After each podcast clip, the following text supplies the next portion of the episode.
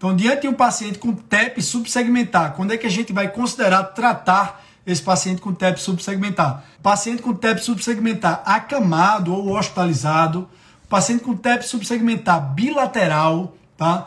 Uh, um paciente com TEP subsegmentar que tem TVP, uh, ah, você faz um ultrassom com Doppler e diagnostica uma TVP.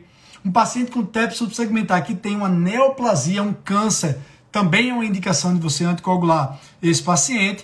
E uma outra indicação é aquele paciente que tem um TEP subsegmentar e que tem uma reserva cardiopulmonar baixa.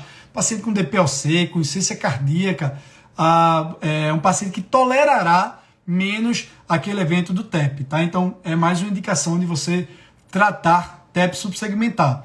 Lembrando que se você diagnosticou um TEP subsegmentar, é importante você discutir com o radiologista para ele rever aquela imagem e ver se realmente aquilo é um TEP ou não. Né? Eventualmente pode ser um, um falso positivo.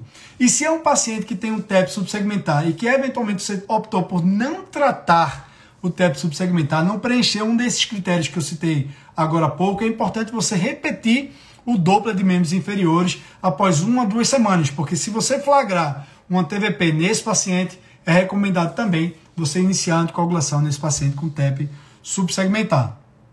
Ah, por último, paciente, por que, que é, por último, pessoal, por que, que é importante, diante de um paciente que a gente diagnosticou TEP, tá?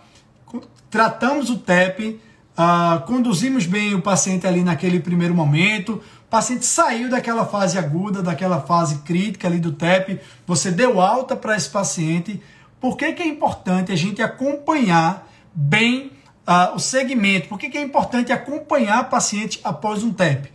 Por quê? Porque aproximadamente, pessoal, um terço dos sobreviventes a um TEP, a, a um TEP, a um grande TEP, um terço desses pacientes vai ter, vai desenvolver alguma disfunção cardíaca direita com sintomas persistentes, eventualmente sintomas graves.